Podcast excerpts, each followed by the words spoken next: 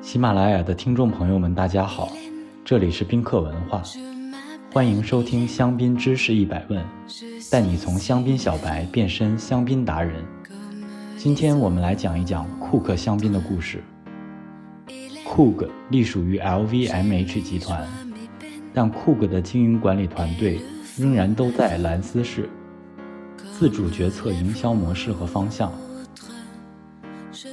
库克香槟酒庄之于整个香槟产区，就像罗曼尼康帝之于勃艮第，被 Twist 之于波尔多。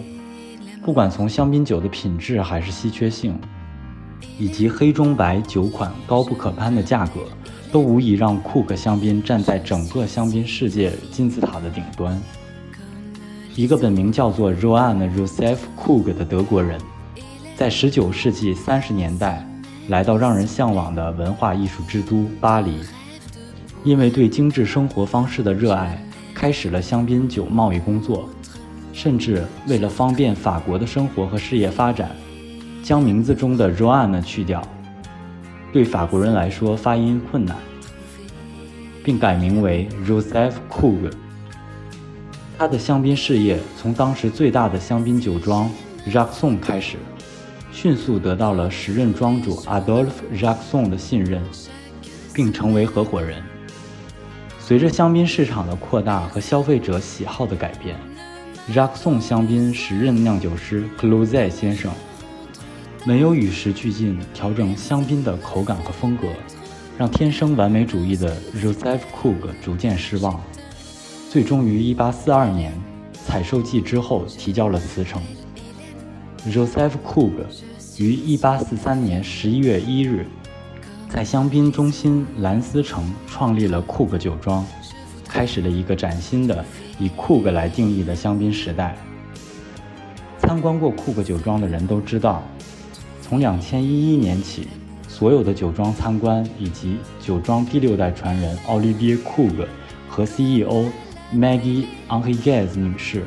走遍世界各地的演说，都是从2010年无意发现的 Joseph Krug 手稿解读开始。他们相信这是酒庄的 DNA。从一开始，Joseph Krug 就立志酿出不同以往、极尽丰富、优雅饱满，并且品质稳定的顶级香槟，并根据上述两个原则，酿制出 Number One，超出年份特征之上。体现香槟丰富性的混酿酒款。Number two，在所有 circumstance 允许的情况下，出产体现年份特征的 vintage 酒款。而且，Rosef 不相信分级，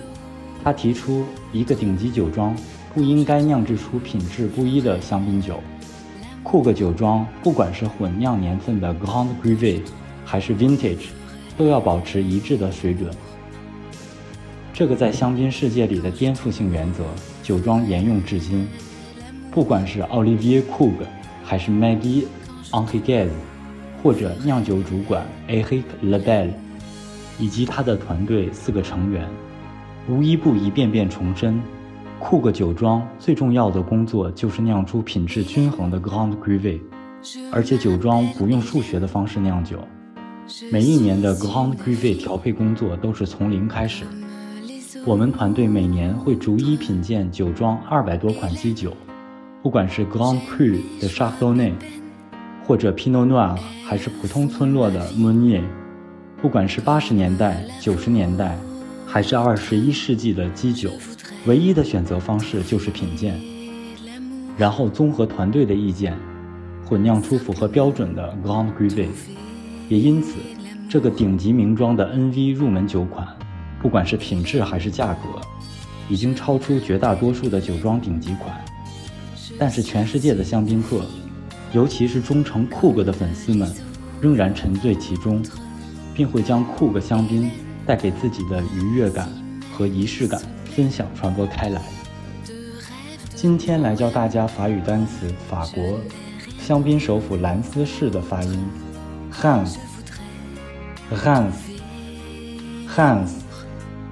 你学会了吗？如果听友朋友们有关于香槟知识的小问题，欢迎在评论区互动。也可以关注宾客文化公众号，发现更多香槟的资讯。